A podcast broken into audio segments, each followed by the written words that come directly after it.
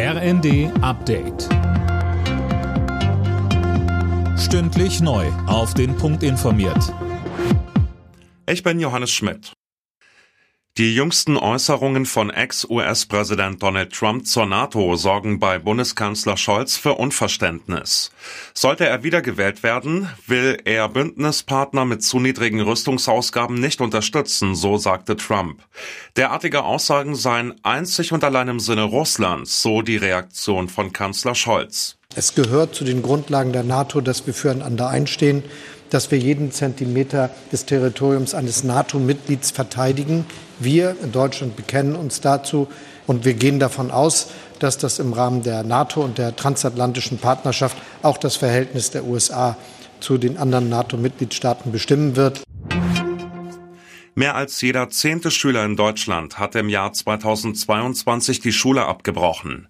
Das geht aus Zahlen der Europäischen Statistikbehörde hervor, wie das Redaktionsnetzwerk Deutschland schreibt. Das ist die vierthöchste Schulabbrecherquote in der ganzen EU.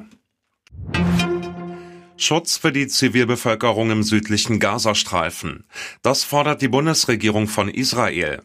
Man sei wegen der Lage in der Stadt Rafah sehr besorgt, so ein Sprecher des Auswärtigen Amtes. Fabian Hoffmann berichtet. In Rafah sind gerade über eine Million Menschen, von denen viele bereits aus anderen Gebieten im Gazastreifen geflohen sind und die sonst nirgends mehr hin können. Israel greift die Region im Kampf gegen die Hamas-Terroristen an und hatte gestern dabei auch zwei Geiseln retten können.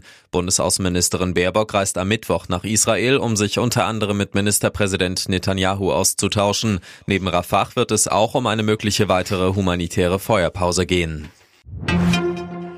Eine Frau aus Rheinland-Pfalz hat fast 160.000 Euro an einen Liebesbetrüger verloren. Der hatte sich als Schauspieler aus den USA ausgegeben und vier Jahre lang mit den Gefühlen der 54-Jährigen gespielt, um an ihr Geld zu kommen.